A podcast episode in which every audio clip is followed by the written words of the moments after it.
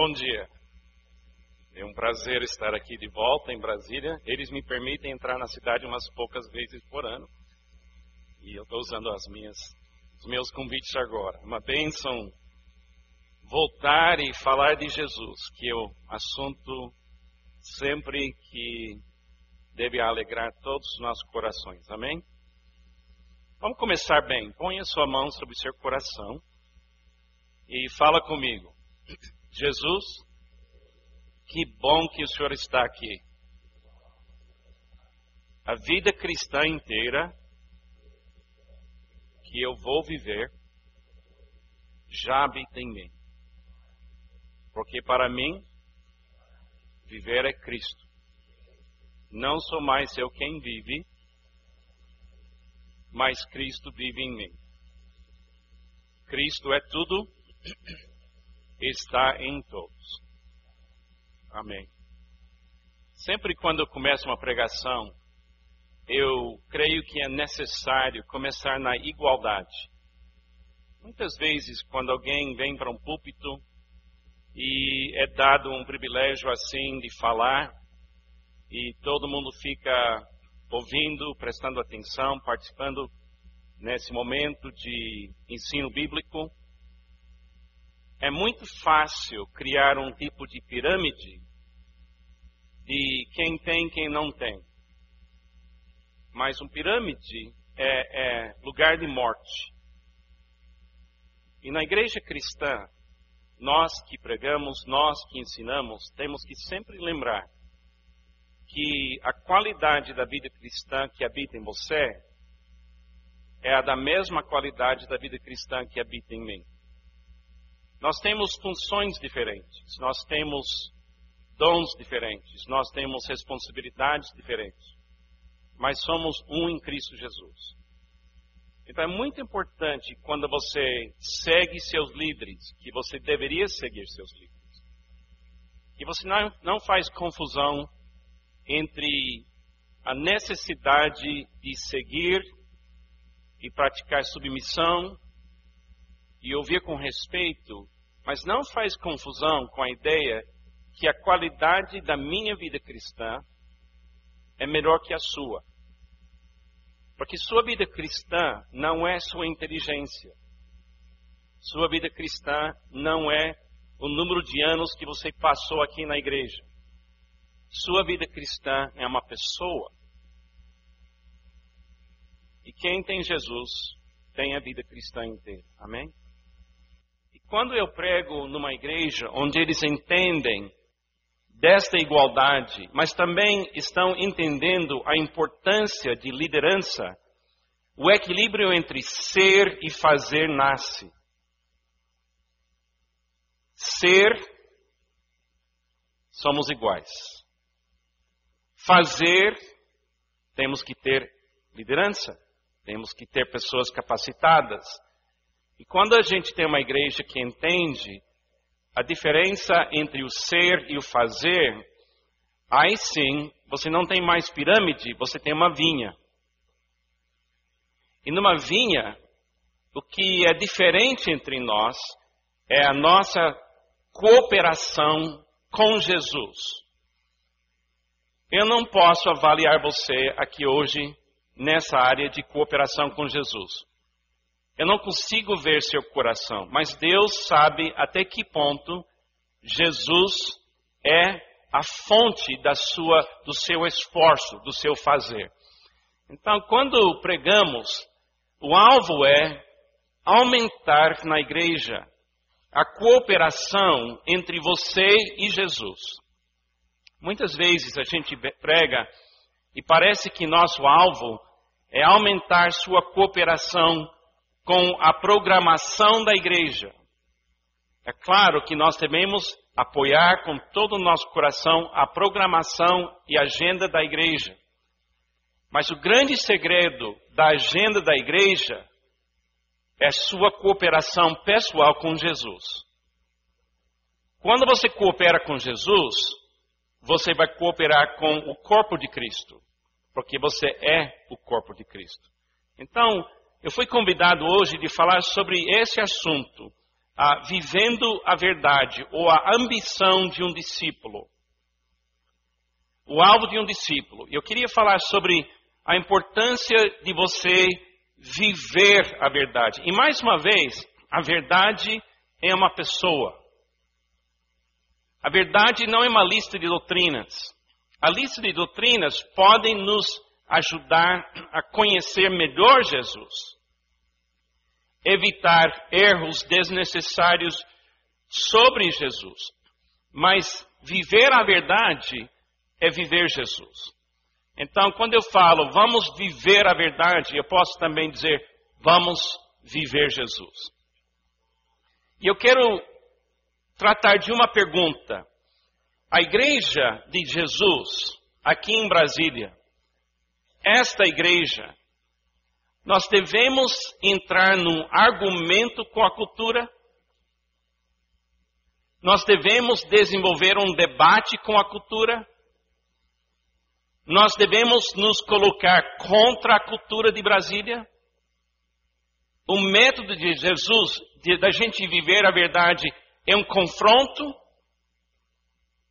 Uma vinha confronta? O corpo de Jesus confronta? Devemos entrar no argumento? Agora, eu sou descendente de escoceses que vieram, saíram da Escócia e foram para os Estados Unidos há quase 300 anos atrás. E o meu povo, por natureza, é um povo de briga.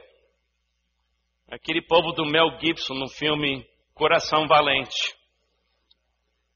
Então, se Jesus tivesse dito, quem vive pela espada, quem, quem vive pela espada, vive pela espada, meu povo, vocês teria gostado. Mas ele falou que quem vive pela espada, morre pela espada. Então, eu queria levantar essa pergunta da nossa maneira de ver nossa cultura e o que significa viver a verdade. Eu fui muito influenciado, muitos anos atrás, por uma, uma citação, uma declaração que foi atribuída a Francisco de Assis. Assis, eu acho que fala assim. Pregue sempre o Evangelho. Quando necessário, use palavras Primeira vez que eu li isso, eu pensei, o quê? Como é que você prega sem falar? Porque eu também eu tenho o dom de falar. E nunca parar de falar. Quando eu estava com 10 anos de idade, uma professora me deu uma nota baixa na matéria, matéria de saúde. Ela falou, Carlos, você fala tanto que vai ser ruim para a sua saúde. Porque eu nunca fechei a minha boca. Eu acho que nasci falando e até hoje estou falando. Se eu ganhasse meu dinheiro pelas palavras que eu falo, eu ficaria rico. Mas também meu julgamento vai ser muito difícil. E vai demorar. Porque cada palavra vai ser julgada. Agora, como é que a gente prega para uma cultura que não quer nos ouvir? Como é que nós podemos sonhar como é que a gente possa sonhar e influenciar essa cidade linda de Brasília sem ter que ter um confronto com a cultura? Um confronto assim de argumento, o estilo escocês, talvez. Como é que nós possamos sonhar em ter uma influência como se fosse sal e luz? E eu queria dar algumas ideias sobre isso, porque nós sabemos o que Jesus disse em Mateus 7,14 como é estreita a porta e apertado o caminho que leva à vida. São poucos os que a encontram. Leia esse versículo comigo, está no seu esboço também, que está aqui na tela. Leia comigo. Como é estreita a porta e apertado o caminho que leva à vida. São poucos os que a encontram. Agora, o fato que você achou essa porta o fato que você entrou nesse caminho que é Jesus é um milagre da graça divina. Até hoje eu não sei, porque eu vi e eu entrei, e tantas outras pessoas bem mais inteligentes do que eu não conseguem ver e não entraram.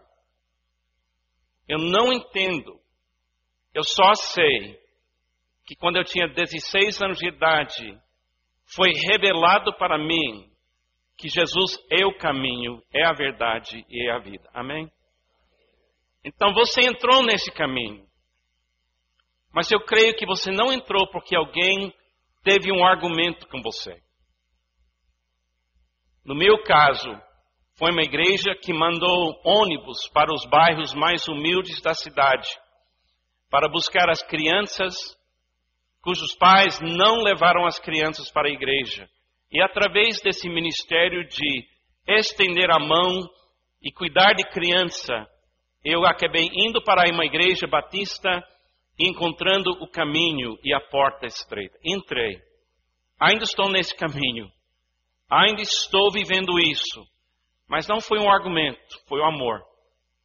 Então eu queria dizer para os irmãos que eu não creio que a estratégia da igreja cristã é um confronto. Eu não estou dizendo que não temos momentos que temos que tomar uma posição e estarmos preparados até a morrer. Mas eu acho que uma vinha que a igreja é o corpo de Cristo, usando o exemplo de Cristo, nosso alvo não é um confronto com a cultura. Acho que o que vocês vão ver aqui hoje à noite, que é esse coral, não foi um confronto com o problema de drogas, foi o amor para as pessoas usando as drogas. Eu acho que você vai ver que foi sal e luz. Eu acho que o que eu vou descrever hoje de manhã, você vai ver hoje à noite nessas pessoas que vêm aqui. Que ninguém foi lá para julgá-los, mas foi lá para amá-los, que seria o que nós queremos. Eu, realmente não adianta argumentar hoje em dia, na cultura brasileira, ou na cultura norte-americana, ou na Europa, na Austrália e em muitos lugares, porque aconteceu uma mudança enorme na cultura do mundo, especialmente do Ocidente. O autor Dallas Willard escreveu um livro sensacional que tem em português chamado A Conspiração Divina. Eu recomendo esse livro para todo mundo que quer entrar nesse assunto de uma forma mais profunda. E o Dallas Willard falou uma coisa interessante sobre a cultura dos Estados Unidos, do Brasil, do Ocidente as nações que foram influenciadas pela, pelo Evangelho, de uma forma geral nas suas culturas, do cristianismo. Ele diz que nós moramos agora numa cultura pós-cristã. A despeito da presença de tantas igrejas, o pensamento que governa os Estados Unidos, o Brasil, a Europa, não é mais um pensamento cristão. Tem influência, sim, mas não é um pensamento que está governando as mentes das pessoas. E no lugar de um cristianismo governando as culturas, influenciando muitas culturas, entrou uma, uma crença que não existe uma verdade absoluta. É um, uma pós-modernidade. A ideia é essa. Você tem sua verdade, eu tenho a minha verdade. Eles têm a verdade deles. Todas as verdades são iguais. Se a sua verdade funciona para você, quem sou eu de ter um confronto com sua verdade? Então, a religião de hoje, a virtude única dos Estados Unidos é uma palavra: tolerância. Se você é uma pessoa que não consegue tratar igual todas as religiões, todas as manifestações de sexualidade, todas as manifestações de maneira de viver, você é uma pessoa que não tem a virtude mais importante, que é realmente deixar cada um ter sua vontade, sua verdade. Agora, isso é difícil para a igreja cristã. Eu vou te dar um exemplo. Eu era pastor nos Estados Unidos, no sul de Flórida, durante 18 anos, de 1987 até 2005. Voltamos ao Brasil agora em 2005. Eu fui convidado a pregar, ou orar, ah, na nossa prefeitura.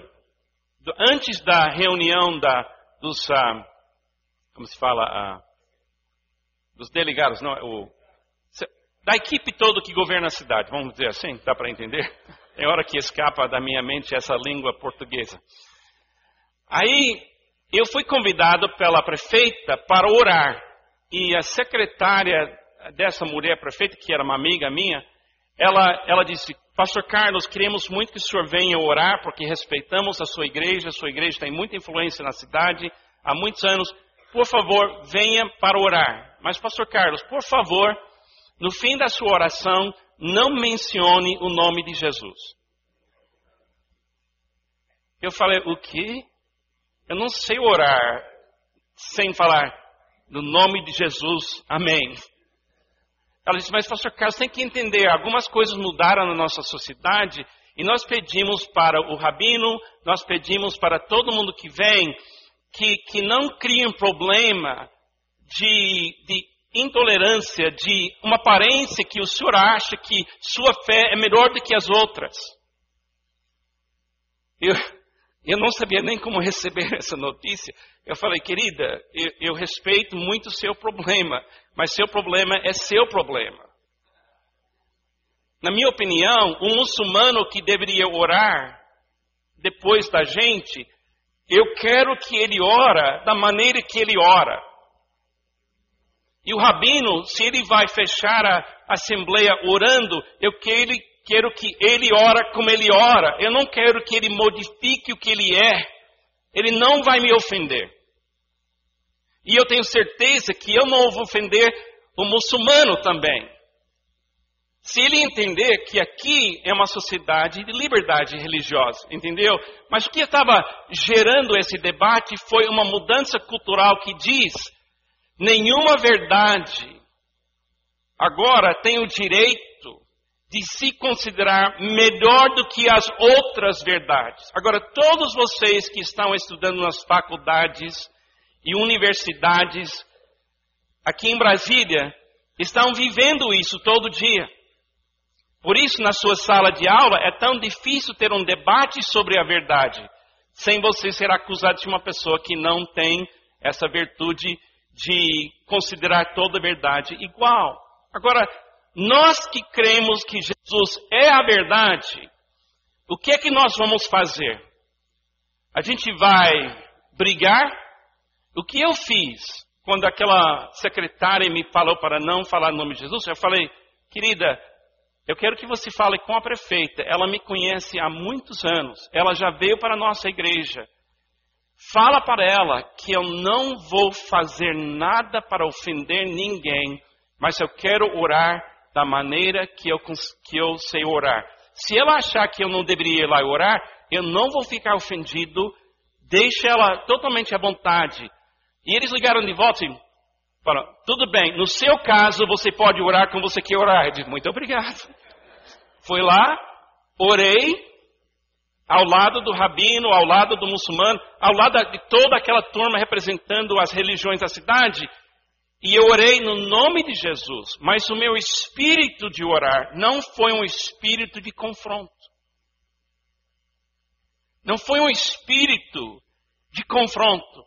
E eu acho que viver a verdade de Jesus não é a gente confrontar, mas amar. Agora, na realidade, amar é um confronto. Mas é um confronto que você arrisca ser odiado, mas você não odeia.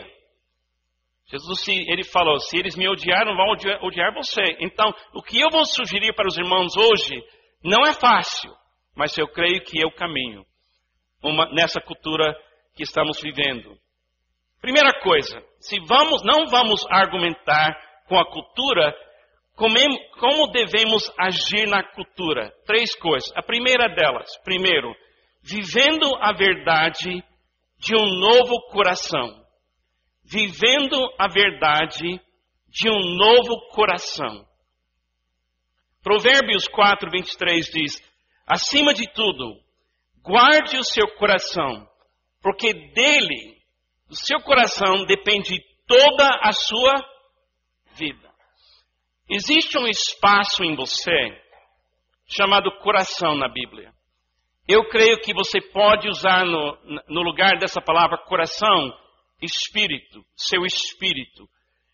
é no, no coração do ser humano, no, ser, do, no, no, na, no seu espírito, nasce as suas intenções. Por exemplo, em você, neste momento, existe uma coisa chamada medula. Todo mundo que já ouviu falar de medula? Eu espero que não foi um médico que falou com você sobre a medula. Se você tem problema na medula, é vida ou morte. A Bíblia fala em Hebreus capítulo 4, versículo 12: A palavra de Deus é mais afiada que uma espada de dois gumes que separa a alma do espírito, juntas da medula. Agora, se você tem problema na alma, é como ter problema ah, nas juntas. Quem aqui tem problema nas juntas? Tem que ter um culto de cura aqui mesmo, hein? Eu também tenho. E muito. Mas problema nas juntas não mata. Mas se você tem problema no seu espírito, isso mata. Agora, cristão é uma pessoa que não tem mais problema de coração. Eu sei que vocês, alguns de vocês não vão concordar, mas deixa eu ler um versículo para você. Ezequiel 11, 18 a 20. Deus falando para Israel, e nós somos o Israel, agora espiritual. Eles voltarão para ela e retirarão todas as suas imagens repugnantes e os seus ídolos detestáveis. Darei a eles um coração não dividido e porei um novo espírito dentro delas. Retirarei deles o coração de pedra e lhes darei um coração de carne então agirão segundo os meus decretos e serão cuidadosos em obedecer às minhas leis. Eles serão o meu povo e eu serei o seu Deus. Também, Ezequiel 18, 31. Livrem-se de todos os males que vocês cometeram e busquem um coração novo e um espírito novo. Por que deveriam morrer, ó nação de Israel? O que leva uma pessoa a ter o ponto de achar que seu coração não presta mais? O que é que leva uma pessoa a admitir que ela precisa de um transplante de coração? Umas três semanas atrás, eu fui chamada para uma casa em São José dos Campos, e nessa casa encontrei com uma família bem tradicional da cidade de São José dos Campos, uma família católica, uma família de muita fé, na sua fé, na sua igreja, e mas na família tinha uma uma irmã entre muitas irmãs na família que era uma uma evangélica. E de algum, eu tinha um contato com essa família, então essa essa mulher evangélica, ela tem uma filha. E essa filha se chama a, Mari, a Mariana. Ela tem três anos de idade. Essa pequena criança, ela nasceu com problema no coração.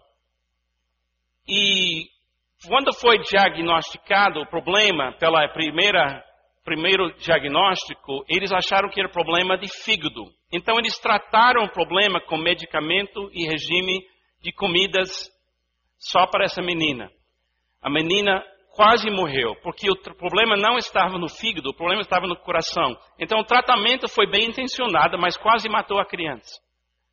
Quando descobriram que o problema era coração, eles falaram para a mãe e o pai que a única solução é um novo coração. Imagine uma criança de um ano de idade, fazendo quase dois anos de idade, ouvindo essa notícia. Não temos cura. A única coisa é um novo coração. Agora, aqui no Brasil ainda é muito difícil achar coração para criança desse tamanho. É muito, muito difícil. Então, essa mãe levou a criança para São Paulo e ficou sete meses num apartamento de um hospital. Com essa criança entre a morte e a vida. Sete meses. Finalmente tocou o telefone para o apartamento e disse: Prepare sua filha, nós vamos receber um coração. Levaram aquela pequena criança para a sala de cirurgia. É uma cirurgia muito complicada. e colocou dentro dessa criança um novo coração. E nós fomos para esse apartamento para conhecer essa família. E a mulher contou para nós a história da luta e quantas pessoas morreram naquele hospital aguardando o coração que nunca chegou. E de repente eu estava na mesa, na sala de jantar, e entrou pela porta essa criança tão linda. E com um olhar muito sábio, um olhar muito mais que uma criança de três anos de idade, olhou direto para mim e eu vi uma pessoa vivendo com o coração de uma outra pessoa. E foi um choque para mim. Foi assim, a segunda vez que eu conheci uma pessoa que passou por um transplante. Outra pessoa foi Ari Beroso, o pastor da igreja, fundador da igreja Batista Morumbi, que passou por uma, um transplante. Ele agora tem 74 anos de idade. Foi transplantado, transplantado quando ele foi, acho que 60 anos de idade. Agora, essa criança, ela vai viver de acordo com os dados de sucesso até mais ou menos 10 anos de idade. E eles me chamaram para orar com a família e pedir a graça de Deus que essa criança viva mais tempo. Então eu fui lá e nós oramos. Agora, o que nós temos que compreender como seguidores de Jesus Cristo é que aqui é uma comunidade de pessoas com o coração de Jesus batendo em você neste momento. Você não é a mesma pessoa. Não sou mais eu quem vive, mas o Espírito de Cristo é o seu novo coração. Mas dessa vez, seu coração nunca vai parar. Porque você tem vida eterna em Jesus Cristo. Amém? Então nós temos que nos comportar na sociedade não como pessoas que sabem mais. Não como pessoas fortes, por natureza própria. Nós temos que nos comportar na sociedade como aquela criança. Porque a Bíblia fala, maior no reino é como uma criança. Todo dia, quando aquela mãe cuida daquela menina, ela sabe que uma outra criança morreu.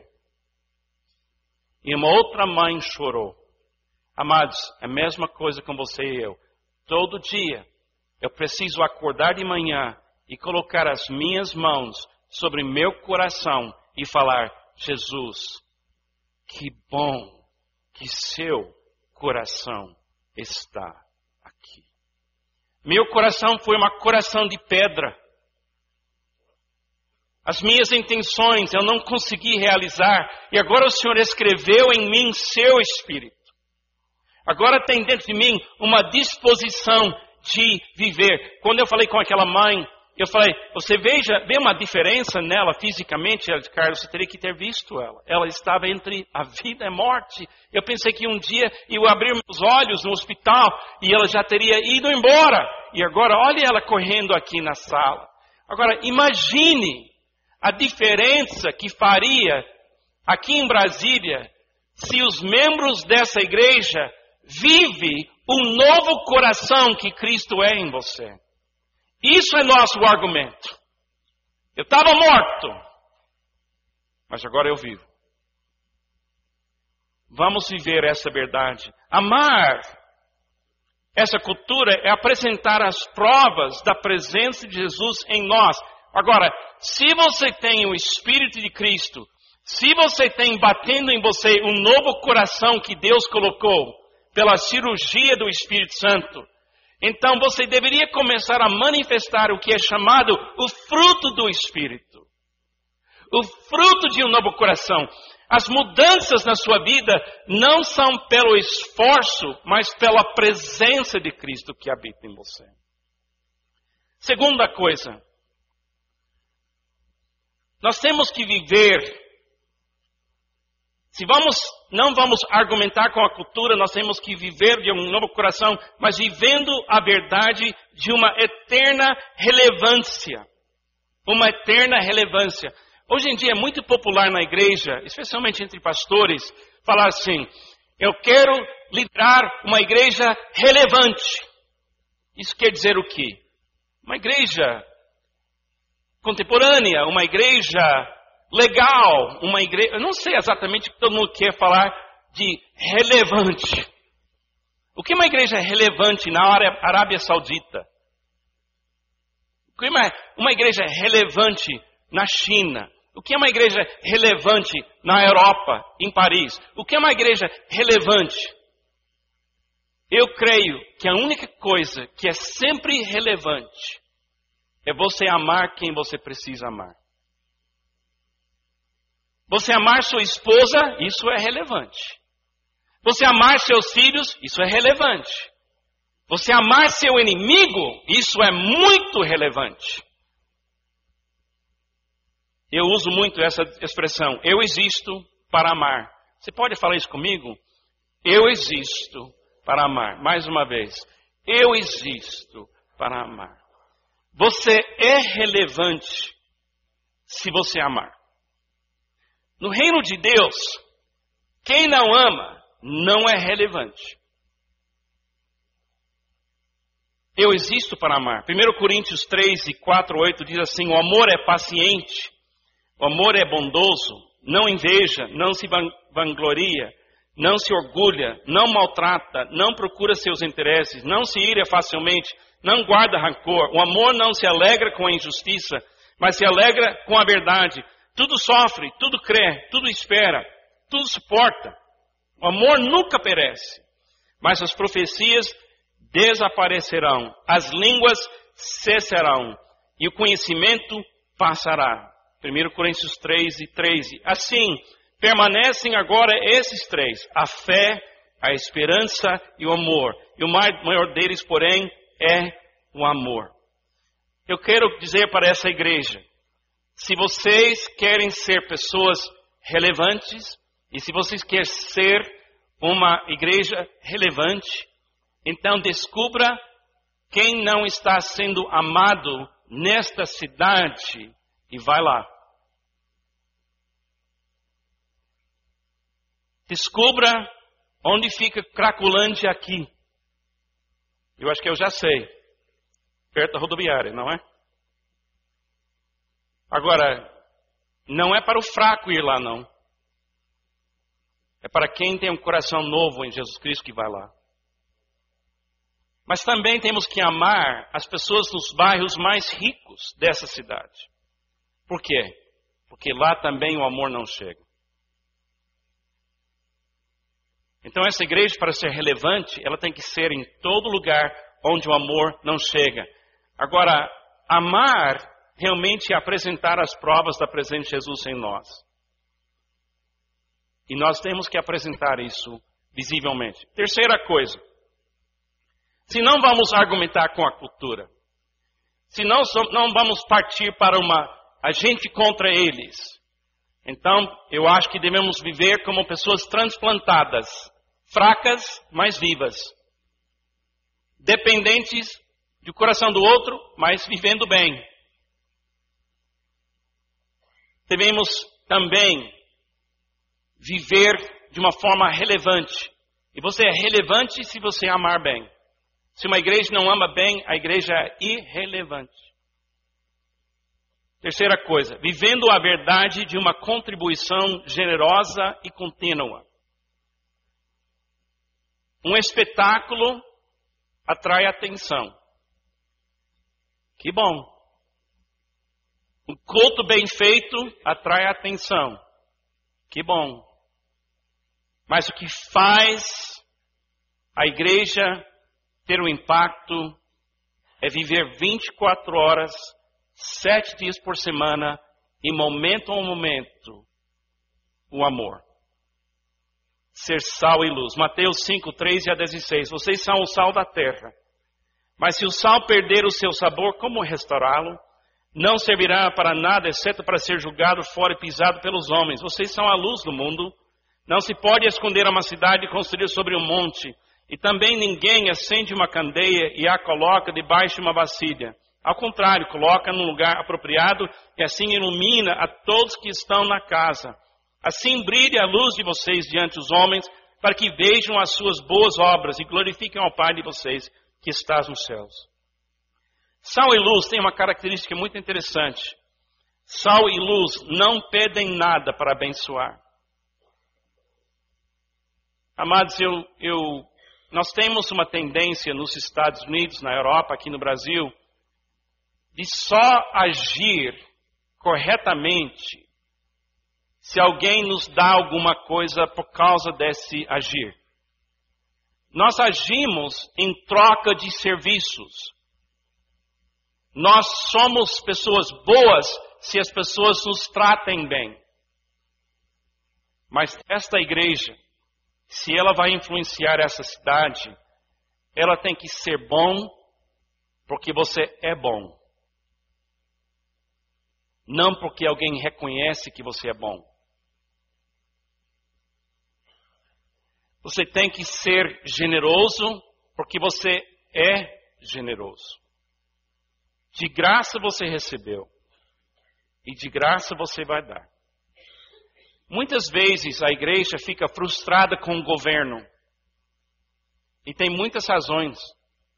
Porque o governo é gente como nós, pessoas que também erram. Mas a igreja não pode pensar Seremos uma bênção aqui em Brasília quando eles estão abençoando a gente. Isso não é ser sal e luz. Isso é ser funcionário. E nós não somos pessoas escravas mais. Nós somos uma comunidade de pessoas transplantadas, amadas, livres, e prontos para amar até os nossos inimigos, não para termos, mas porque já temos, não para sermos, porque já somos. Eu comecei essa mensagem com uma declaração: Jesus, que bom que o Senhor está aqui. É o meu novo coração. A vida cristã inteira que eu vou viver já habita em mim. Porque o que vai me manter vivo e vivendo a vida cristã não é meu esforço, é esse novo espírito e coração que bate em mim agora no meu espírito. Eu não, sei, eu não tenho mais problema de medula. Eu, te, eu não sei se você vai aceitar isso, mas eu vou dizer isso e você vai ter que ouvir e considerar e orar. Seu coração, se você é crente, não é somente bom, seu coração é perfeito. Agora, sua alma, suas juntas, ainda tem muita capacidade de mancar. Mas seu novo coração, se você cooperar com seu novo coração, ele vai curar sua alma. Ele mesmo falou: Tome sobre vocês o meu jugo e aprenda de mim, porque eu sou manso e suave, não vou machucar você. E você encontrará descanso para sua alma. Amados, eu declaro hoje, meu coração é sensacional, porque meu coração veio da morte, sepultamento e ressurreição do Filho de Deus, Jesus Cristo. O que habita em mim é puro e é bom. Agora, a minha alma o que eu penso, o que eu sinto, o que eu às vezes eu faço, é uma outra história, mas ainda estou em recuperação. Aquela menina que eu vi naquele dia, ela estava com aquele coração só há três meses. E o efeito estava acontecendo. E a mãe disse: todo dia, ela é uma nova criação. A mesma coisa que a Bíblia fala. Para nós que temos Cristo, todas as coisas estão sendo transformadas momento a momento. Amém? Então, queridos, sendo que somos iguais, todos nós tão fracos, já imaginou o ponto que você tem que chegar para permitir alguém tirar seu coração do seu corpo? O médico tem que dar uma boa palavra para convencer você. Precisamos tirar seu coração. Mas não é fácil para esse mundo admitir que precisa do coração de Jesus na sua vida. Mas você pode ser a pessoa que diz: aceite Jesus, o coração dele é bom e vai dar para você vida eterna. Eu quero encorajá-los. Vocês moram numa das cidades mais importantes do Brasil, se não a cidade mais importante que tem, num dos países mais importantes do mundo. E Deus colocou essa igreja aqui com pessoas de coração novo. Eu creio que você pode viver a verdade que é Jesus Cristo em você. Amém? Eu estou orando por vocês. Eu estou orando para essa igreja. Porque eu creio com todo o meu coração que Jesus fez seu transplante aqui. Porque Ele quer usar você aqui nessa cidade. Amém? Vamos orar. Senhor Jesus, obrigado que o Senhor me deu o seu coração. Eu sei que o que está me inspirando neste momento veio da tragédia da sua morte na cruz. Então eu aceito esse tesouro. Eu aceito esse coração, esse espírito novo. Ó oh, Jesus, por favor, cure a minha alma, para que o que eu penso, que eu sinto, que eu faço, não atrapalhe a qualidade do seu amor que pode sair de mim. Por favor, Jesus, me traz essa convicção que eu nunca vou morrer. Tem dias que eu acordo pensando que ainda está com aquele velho coração que estava me matando. Ó oh, Jesus, por favor, todo dia me lembra que eu não tenho mais aquele coração, o Senhor é meu coração. Abençoe essa igreja para que ela possa viver a verdade aqui nesta linda cidade. Abençoe seus líderes, para que eles possam mostrar o caminho para esses lugares onde o amor não chega ainda. Obrigado, Jesus. Nós te amamos e nós estamos vivendo agora a sua vida. E nós queremos honrar esse coração que o Senhor colocou em nós. É no seu nome que eu oro. Amém e amém. Deus te abençoe.